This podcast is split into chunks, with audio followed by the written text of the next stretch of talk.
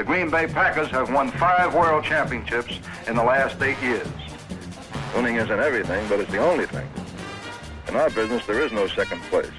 Either you're first or you're last. The men who wanted to stay, they're still here. And let me tell you this, Green Bay is a great town for football.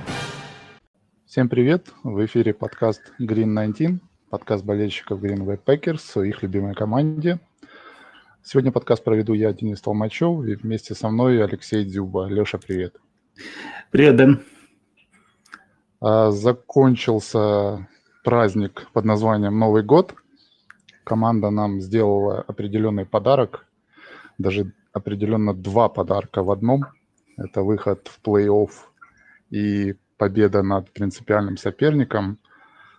Леш, скажи мне, как ты смотрел этот матч в принципе? Какие твои реакции на этот матч?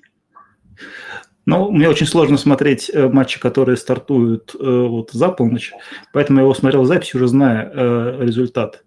И я его как бы смотрел, вот даже ну, пытался, конечно, что-то все выписывать, но больше наслаждался потому что мне, в принципе, понравилось э, то, что я увидел, а самое главное, понравилась та легкость, с которой мы э, Чикаго переиграли второй раз в сезоне.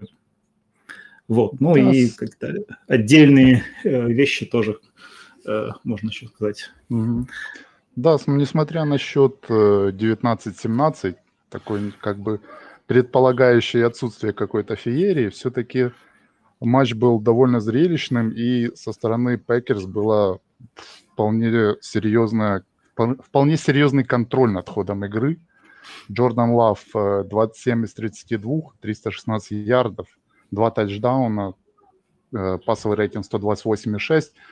Вполне логично, что он получил второй раз подряд э, награду лучшего игрока нападения конференции NFC. Э, в принципе, как бы мы можем, конечно, сейчас э, зайти со стороны игроков, но я думаю, стоит, наверное, начать все-таки с тренера. А Лефлер сейчас по, по карьере идет 10-0. Э, в принципе, можно уже, наверное, сказать, что Чикаго это его пациент, и, в принципе, мы э, все этому очень рады. Но скажи мне такой вопрос, наверное, давай издалека зайдем. Сейчас многие обсуждают э, кандидата в название лучшего тренера года, если Лефлер не э, однозначный претендент на первое место, скажи мне, как ты оценишь его там третьим, четвертым, пятым в этом рейтинге? Кем он может быть? Ну, я считаю, что с тем составом, который у него был, и с теми проблемами, которые нужно было решать, он ну, в топ-5 должен быть. Ну, при этом, э, скорее всего, не Э, действительно топ-1, потому что были команды, которые были намного более забалансированы, намного более э, заслуживающие тренеры вот этого вот приза. Но нужно сказать, что Лефлер выполнил, мне кажется, перед сезоном и, и в этой игре тоже все поставленные перед ним задачи. Вот. И для меня вот эта победа, да, это победа Лефлера. Я когда э, смотрел, я поражался тому, какие ресиверы у нас играют. Да, вот у нас фактически, э, ну, кто вот у нас был на приеме? Викс, Мелтон, Хит. Скажи, э, вот если в начале сезона нам сказали, что мы с такими принимающими раскатаем Чикаго, не поверили бы, наверное. А как-то это тут легко шло, и, мне кажется, шло за счет схем. То есть э, принимающий бежит маршрут, открывается, ему идет пас, и все, Чикаго ничего не может сделать.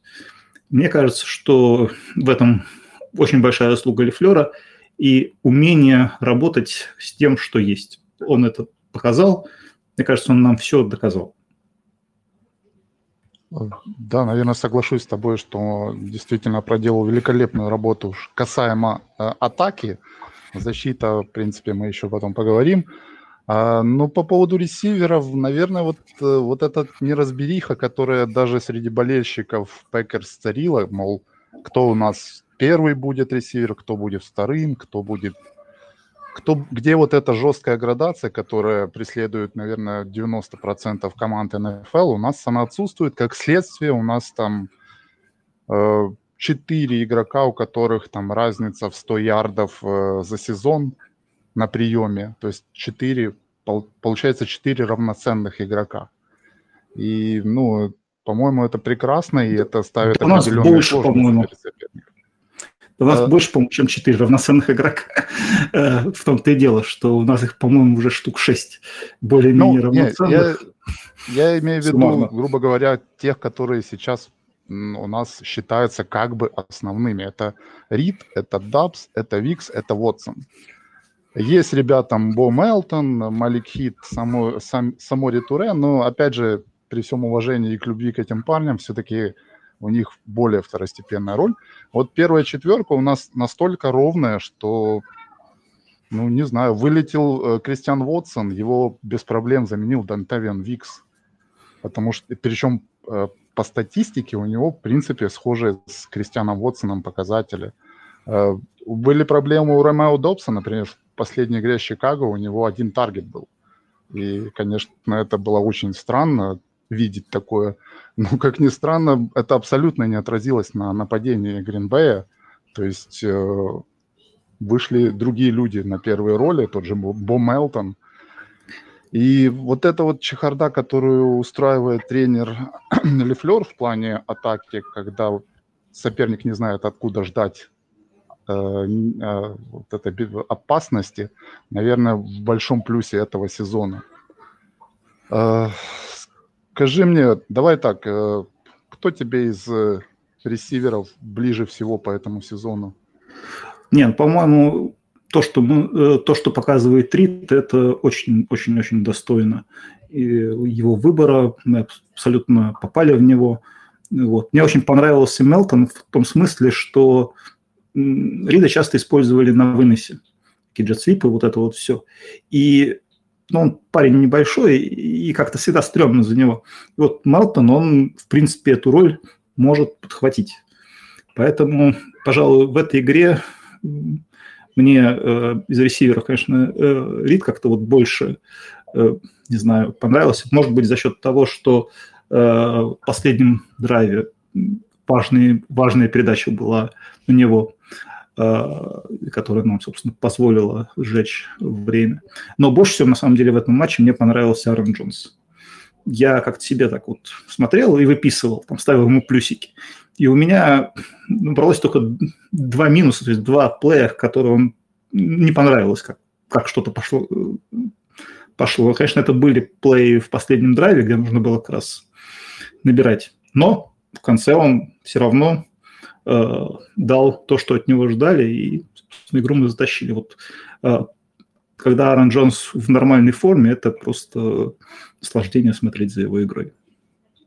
А да, у тебя кто-нибудь, на кого-нибудь глаз лег в этой игре? Наверное, я все больше по сезону уже становлюсь таким фанатом Тантевиана Викса, который просто таки начинает выгрызать себе место основного, и, и уже Кристиан Уотсон не кажется таким уж безоговорочным кандидатом номер один на альфа-ресиверов Пекерс. Если Вотсон и дальше будет иметь проблемы со здоровьем, как у него до этого было, то я вполне предполагаю, что именно Викс может стать тем самым человеком, который сделает следующий шаг, э, так сказать, за спиной Вотсона. Э, ну да, в принципе, Рид прекрасен. И опять же, возвращаясь к итогам сезона, видел сегодня уже рейтинги новичков э, нападения, которые сейчас определяют для того, чтобы узнать, кто же лучший новичок сезона в нападении, но если как бы первые позиции, понятно, что там э, есть определенные железные люди, то, например, почему в рейтинге есть Зея Флауэрс, ресивер, и Эдисон, э, Зея Флауэрс из Балтимора, Эдисон из Миннесоты, которых статистика и вообще впечатление хуже, чем Джейдена Рида, но Рида, опять же, в рейтингах нет. То есть в этом сезоне Пекерс просто такие ниже радаров не то, что проходят на метр, по-моему, уже на километр. Ну, мне кажется, это и неплохо для, по крайней мере, выступления в, в плей-офф, которые мы. Согласен, согласен. Э, так, скажи мне, я тут, э, готовясь к подкасту, вопросик тебе на засыпку придумал. Назови мне ресивер в составе Пекерс. Родом он из Нью-Джерси. Он был четырехзвездочным рекрутом в студентах. И у него было 30 предложений от элитных университетов, университетских футбольных программ. 30. Ух как ты, имя этого я... ресивера? Дай подумать. 30. Ну, понятно, что это не Уотсон, который из вообще FCS. Неужели Рид? Нет, это Бо Мелтон. Ого. Да, Бо Мелтон был четырехзвездочным рекрутом в школе. У него была куча предложений. Он выбрал, выбрал Радгерс, э, не такая элитная программа, но довольно солидный университет. И потом через транзитом, через Сиэтл э, попал к нам процесс Squad, и вот сейчас э, в последних играх действительно стал очень ценным игроком. Ну, и вот а... ценность его разнообразия, по-моему, ну, не знаю, может быть, конечно, это просто э, вот следствие того, что его заигрывают в комбинациях, которые принципиально отличаются от того, чтобы бежать маршрут, да, но мне кажется, он очень как-то вот его вариативность, его использование подкупает. Ну, не знаю. Я согласен, да. Вот этот джеб свит в игре с э, Чикаго, если кто не видел, может пересмотреть. По-моему, он даже в обзоре есть, коротком обзоре, когда он... Э, в чем проблема джеб свитов, когда их выполняют быстрые парни, но они совершенно не мощные. То есть в случае, если идет джеб свит не по плану и на игрока уже вылетают соперники, это в основном потеря ярдов оказывается. В этом эпизоде в игре с Чикаго Бо Мелтона вылетел игрок Чикаго, но он его протаранил. На него повисло два э, защитника, опять же, Чикаго, но все равно он добры, добрался до первого дауна. То есть действительно великолепная игра в таком сложном аспекте. А у меня к тебе есть вопрос, который связан с нами. Вот мы видели, что удалось в этом матче, да и часто нам удавалось превратить э, Филдс в тыкву. Да, э, как ты думаешь, увидим мы его еще против Гринбей? Какое у него будущее? И вообще, что делать Чикаго с квотербеком? Я абсолютно за то, чтобы Джастин Филдс остался в Чикаго, получил элитный контракт и дальше радовал нас своей игрой. Это идеальная э, как бы идеальный план для Пекерс в плане соперников из Чикаго. Ну, серьезно, как бы приход нового квотербека – это всегда шанс на то, что он может в коем-то веке что-то дать Чикаго. Джастин Филдс вполне уже обстрелянный нами парень. Мы его знаем как облупленного, этого раннера, который случайно оказался на позиции квотербека. Поэтому я только за, чтобы он остался. Для Чикаго, наверное, было бы если так уже отстраненно анализировать, я бы выбрал другого. Но я все-таки надеюсь, что Чикаго останется верно своей традиции не разбираться в квотербеках и оставит Джастина Филдса. А, мне кажется, что вот э, ну, перед матчем э, все, по журналисты и ну, в Америке говорили про то, что вот это и должна быть игра жизни для Филса, он должен все показать. Ну, он все показал, но это все как бы оказалось мало. Но при этом я на полном серьезе считаю, что даже если Чикаго выберет квотербека, Филдса надо оставлять на следующий сезон. Вот. А вось э, что-то он там набегает, его можно будет как-то сбагрить по ходу сезона, потому что сейчас у него покупателей это вроде и нету особо. Вот. И этому квотербеку будет легче. Ну, не хотелось бы, чтобы Чикаго принимал разумное решение как, собственно, все остальные соперники. Слушай, ну, насколько я помню, у него следующий год – это последний год. Да, четвертый. четвертый. То есть ему сейчас нужно уже команде определяться, давать ли опцию пятого года, либо же э, действительно юзать его 4, четвертый последний сезон и выкидывать на улицу. Вопрос, захочет ли Филдс в этом участвовать? Он может просто за, как бы забраковать, если выберут квотербека и потребовать обмен я бы на его месте ну, не хотел бы остаться тем расходным материалом, который точно знает, что в конце сезона от него просто избавиться. Ну, мне кажется, его цена сейчас довольно низкая, и вот шанс ее повысить, он за него будет цепляться. Ну, ладно, мне кажется, много поговорили уже. Ну да, Чикаго это Чикаго, как бы пускай болтается в своем, так сказать, э, своей глине сами.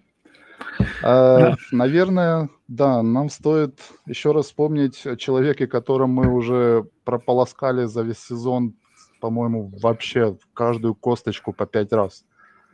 Что ты думаешь итоговый результат, о итоговом результате и игре Лава в регулярке? Э, я считаю, что итогом регулярки, первыми тремя итогами регулярки может быть фраза «у нас есть квотербек». Ну, по крайней мере, ничто не указывает на то, что у нас его нет.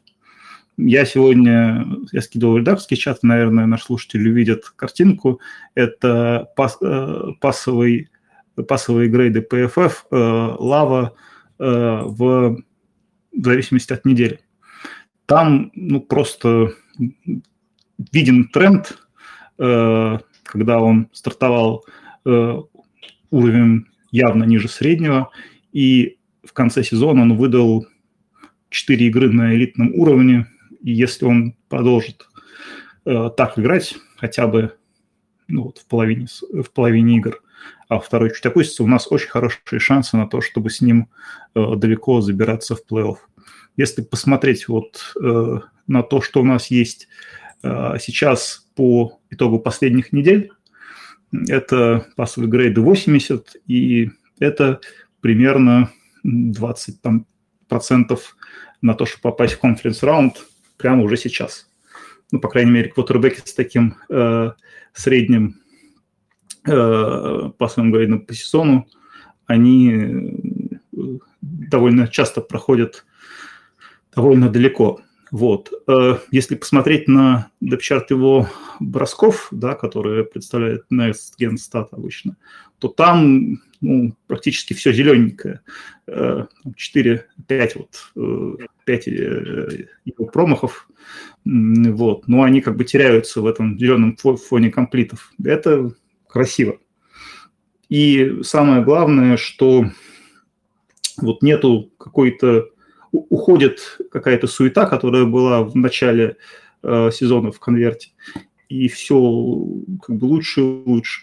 Но при этом нужно понимать, что э, вот э, его основная проблема, а именно э, точность его бросков, она, к сожалению, еще требует э, решения, потому что вот я как-то смотрел, вот по крайней мере, в первой четверти мне запомнилось несколько бросков, которые ресиверы выловили, но они были то выше, то ниже, то чуть дальше, чем идеальный бросок.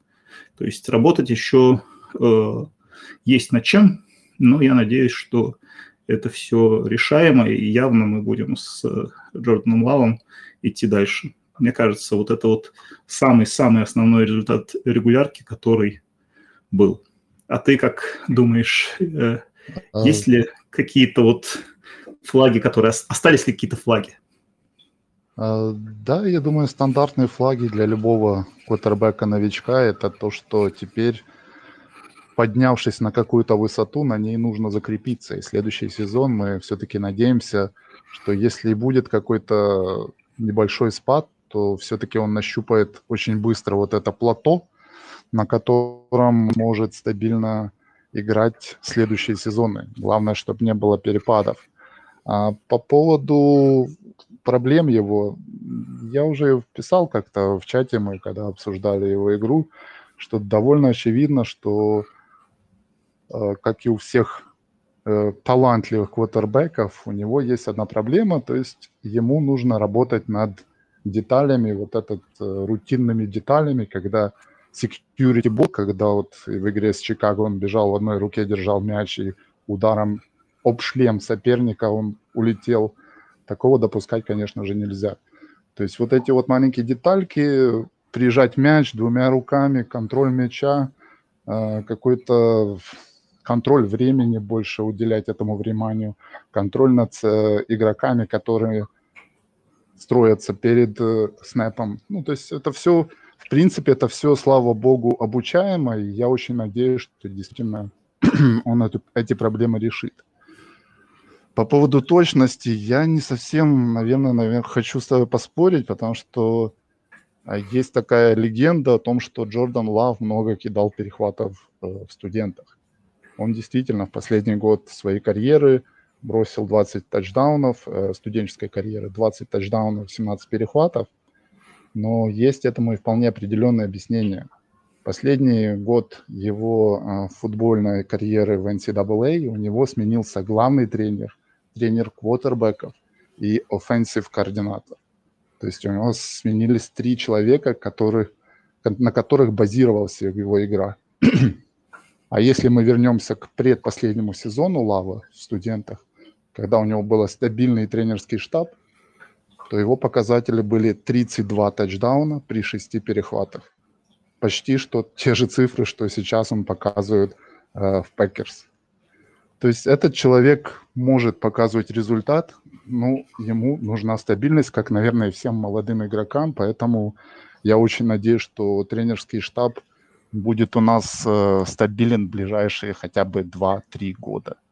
Если будет все окей, я думаю, и по результатам Лав будет также хорошо себя показывать.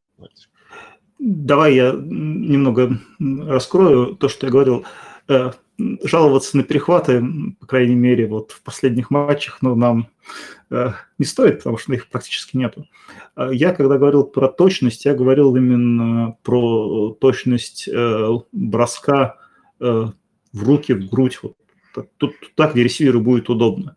Э, постоянно меня не покидает ощущение, что чуть-чуть вот как-то не очень удобно он бросает мяч ресивер.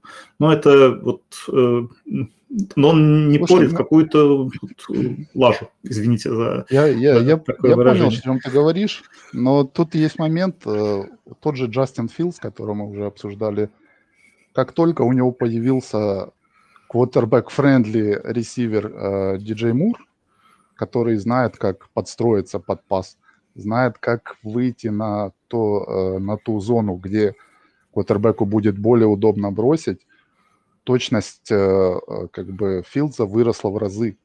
То есть это двухстороннее движение. Не может быть, что квотербек, вот я буду работать этим летом, и на следующий год все мои пасы будут в грудь ресивером. Нет, это всегда химия между принимающими и квотербеком. И поэтому я почему так не переживаю за этот факт, потому что молодые ребята сыграются вполне, у них есть э, как минимум еще два сезона, чтобы сыграться, поэтому я думаю, в этом плане все будет хорошо. Ну, мне тут, конечно, хочется сказать, что вот в четвертый, да, если первые три это э, Джордан Лав, э, то четвертый результат сезона для меня, что у нас есть ресиверы, принципе, комплекты. Я уже даже не знаю, нужно ли усиление какое-то звездное здесь. И тайтенды, потому что вот в начале сезона Масгрейв выстрелил, а в конце сезона, мне кажется, Такер Крафт показал уровень очень-очень э, хороший, и при этом не только даже на приеме, а и на блоке он играет хорошо. То есть для меня Такер Крафт даже как-то более такое, э, скажем так, точное попадание, чем э, Масгрейв у которого гигантский потенциал, но вот найти такого человека, как Такер Крафт, э, мне кажется, это удача для Гута. И, может быть, снялось проклятие третьего раунда у нашего? Ну, будем надеяться, но, наверное, 500 раз вспомним, что позиция тайтендов – это очень сложная в плане развития и адаптации к взрослому футболу, поэтому очень надеемся, что следующий сезон не будет ямы ни у Крафта, ни у Масгрейва, и mm-hmm. они постепенно... Ну, тут, тут как раз, да, для команды плюс в том, что если кто-то и проседает, как Масгрейв, который вылетел с травмой, а, вышел Крафт и вполне себя прилично показал. А, я более чем уверен, будут какие-то проблемы, если у Крафта, то выйдет Масгрейв тоже покажет себя.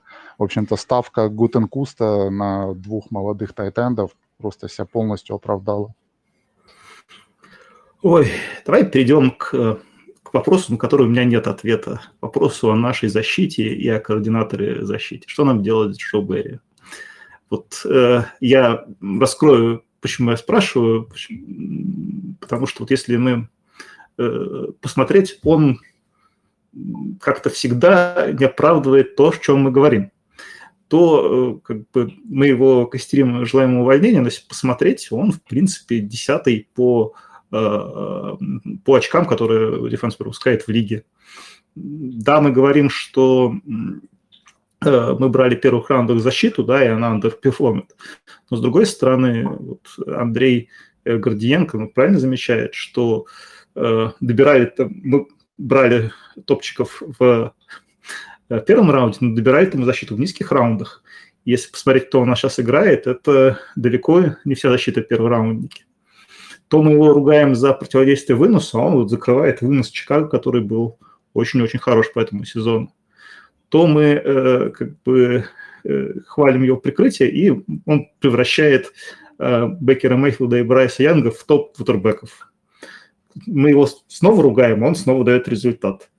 Вот э, я не знаю, я уже решил махнуть на это рукой, и пусть э, Гуденкуст и Лафлер решают, что делать Джо Берри. А вот э, ты бы что решил, если бы у тебя было право голоса хотя бы совещательного? Смотри, Джо Берри себя прекрасно показал против таких монстр-атаки, как э, третий кутербэк Миннесоты и Джастин Филдс.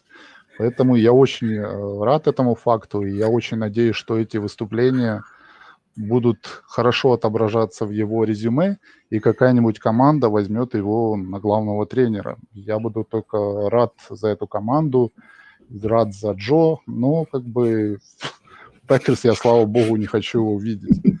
Э, по поводу того, что там добирали в последних раундах, ну, come on, как бы я не думаю, что драфт той, той же, знаешь, юридической компании Валентайн и Беллентайн был как-то не согласован с ним или как-нибудь не обговаривался с ним.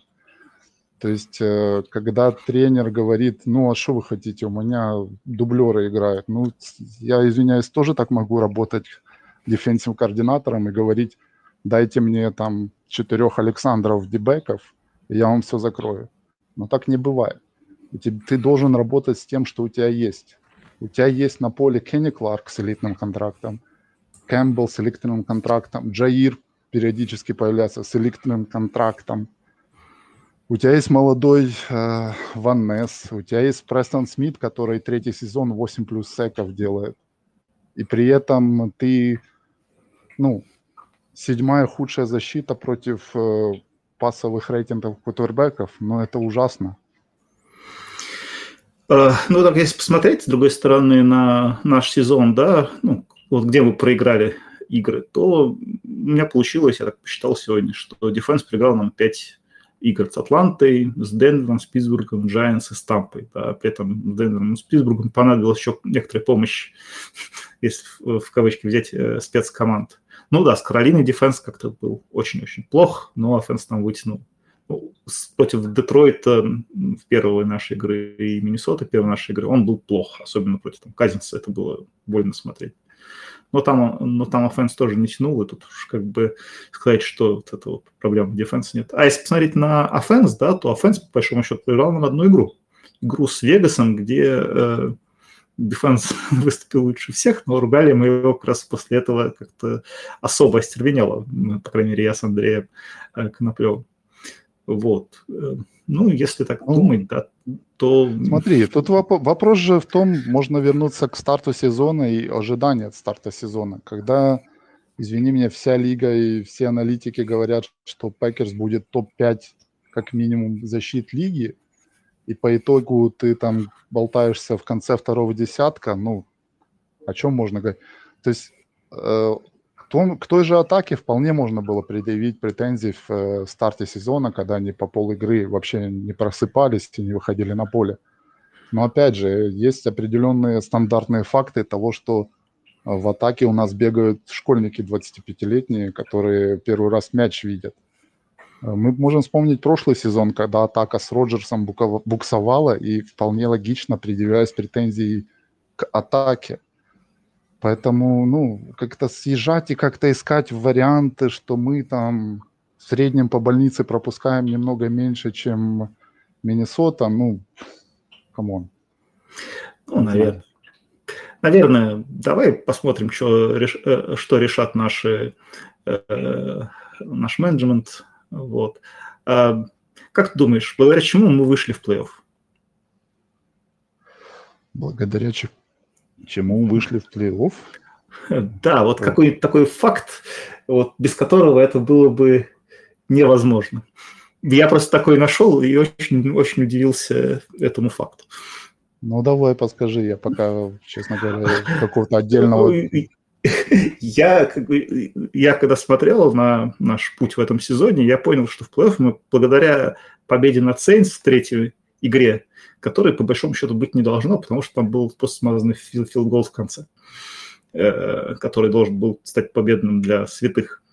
И вот, вот этого вот, вот этого везения нам хватило на э, плей-офф. То есть понятно, что в плей-офф команды не попадают, если они полное дно. Мы были далеко не полное дно. В конце сезона мы были вообще очень хороши.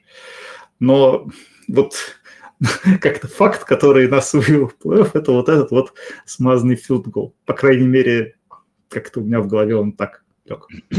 Ну, я не знаю. Ты запомнил, например, смазанный филгол-то. Я помню, как Сейнс, в матче Сейнс, Джордан Лав э, соорудил э, камбэк в четвертой четверти. Как бы... Нет, понятно, можно в любом матче найти какие-то детали, как бы тем футбол и прекрасен, что ты никогда не знаешь, какой момент может решить вообще все. Но, как бы, если так глобально рассматривать, конечно, нам там на руку сыграло, что у Миннесоты вылетел Казинс, потому что Миннесота с Казинсом это был бы совсем другой соперник. И я не знаю, как бы мы в гостях с ними смогли бы так браво сыграть, как мы сыграли. Но с другой стороны, мы проиграли Девито, Giants, хотя, казалось бы, Нью-Йорк сейчас не та команда, которая могла бы нам что-то предъявить. Поэтому, ну, футбол прекрасный сезон, по крайней мере, и есть плюсы, минусы. Слава богу, регулярка закончилась для нас э, на положительной ноте. Ждем матч плей-офф, и все будет прекрасно, в общем. Ну, тогда, может быть, к нему и перейдем. Э, да. Ты много видел Даллас в этом году? Э, Даллас я видел... Нет, я пол игры посмотрел с Вашингтоном, но, честно говоря, Вашингтон сейчас в очень плохом состоянии, и особо там смотреть не на что было. А, я, у меня тоже, как, как, как эксперт, я здесь полный ноль, но я нашел, как э, мы можем наших э, слушателей порадовать, потому что Э, мне кажется, Андрей Коноплев, э, он прекрасно описал то, э, что может дать нам шанс.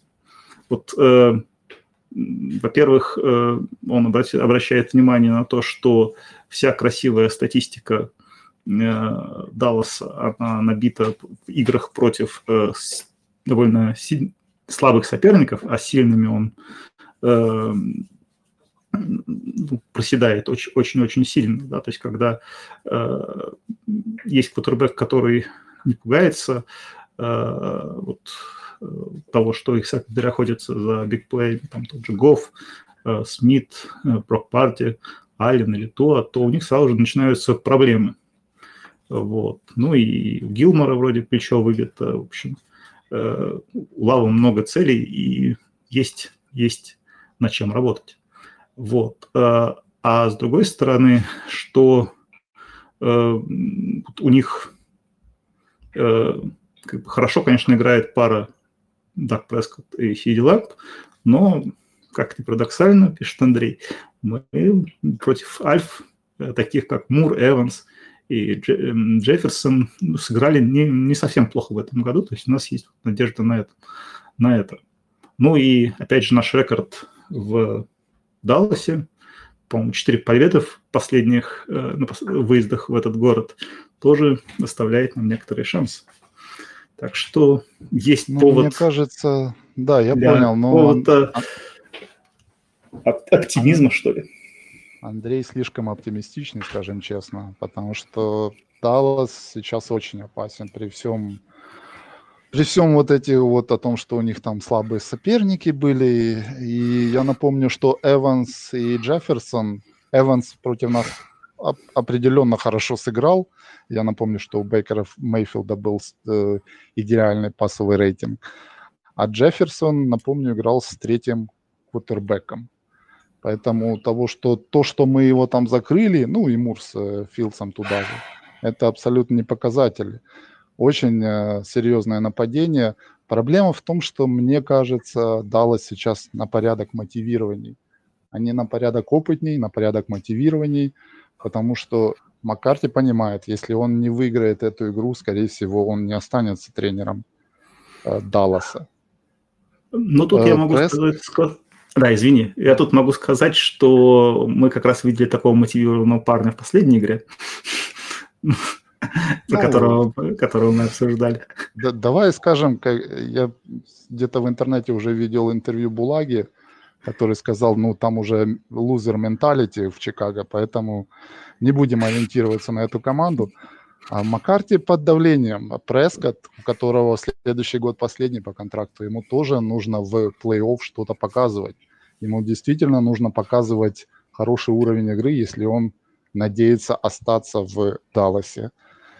И я думаю, много на них давит, много у них опытных игроков. Напомню, что с состава Пекерс только лишь один игрок играл с плей-офф в последнем матче с Далласом. Это был Кенни Кларк. Все остальные люди абсолютно новые. Абсолютно новые, которые не знают, что такое давление стадиона в Далласе. Они не имеют вот того опыта, о котором все так гордятся, побед подряд там в четырех матчах выездных. Это абсолютно другая команда. Мы не знаем, как они опять же, может быть, это отсутствие давления сыграет нам на руку. Но пока что мне видится, что Даллас более собранный. Ну и напомню, что у Далласа есть Майка Парсон, который, как мне кажется, проводит очень солидный уровень. А Герман там отмечал, что к концовку сезона он немного сдал, но фу, то, что он сдал, это для некоторых просто космос вообще недосягаемый. Поэтому будет более чем серьезная игра. Э, явно будет э, крупный счет, потому что обе защиты будут давать бросать э, на ресиверов. Ну, как минимум будет интересно, это однозначно. Согласись? Да, будет интересно. И я все-таки смотрю на это с надеждой, потому что если так глянуть на сезон Далласа, то понятно, что последний игру с Redskins, ой, с Commanders, все, все еще Redskins в голове. Они, конечно, выиграли большим, большим запасом, но перед этим у них были Bills, Dolphins и Lions, и в этих играх у них были большие проблемы. То есть у них большие проблемы против команд уровня плей-офф, а мы доказали, что мы команда уровня плей-офф. И я вот э, хотел бы верить в лучшее, а счет, мне кажется, будет э, не таким уж и большим, где-то в районе в среднем 20 очков я бы дал бы им, и нам тоже. А дальше уж как, как эти случайные числа вокруг 20 распределяться. Ну, хочется, хочется в это верить, что мы сможем дать... Ой, по крайней мере, если так резюмировать э, впечатление от сезона, то это был один из самых приятных сезонов, которые я видел нашей команды. Э, не знаю, по атмосфере в ней, по тому, как все развивалось. Поэтому почему бы не, э, не продолжить? Да, я согласен с тобой, что сезон действительно очень интересный для болельщиков Пекерс, вообще уникальный. А, смена такого HOF -квотербека на квотербека, который может и потенциально хороший игрок, это прекрасно. Э, как шутят в интернете, бедные болельщики Packers, не знаю, как пережили пару месяцев вот это осознание того, что у них вдруг появится еще один квотербек. Ну да, у нас промежуток между хорошими квотербеками, я надеюсь, исторически продолжится еще на долгие-долгие годы. А, ну что, я думаю, мы все обсудили. Скоро игра. В принципе, уже после нее будет намного больше материала, потому что встречаемся с очень серьезным соперником в очень серьезной стадии плей-офф. А, давай будем прощаться, пожелаем нашим болельщикам а, хорошей игры, а, как бы нервничать, в принципе, конечно же, все будем, но, по крайней мере, это не, не те нервы, которые планировались и чувствовались на старте сезона, когда у нас был затяжной спуск. Поэтому я думаю, все будет хорошо. Не могу не согласиться с твоими словами. Э, тоже хочется прощаться со слушателями. Спасибо большое, что э, болели за Bay в этом сезоне. Все, всем пока. Пока-пока.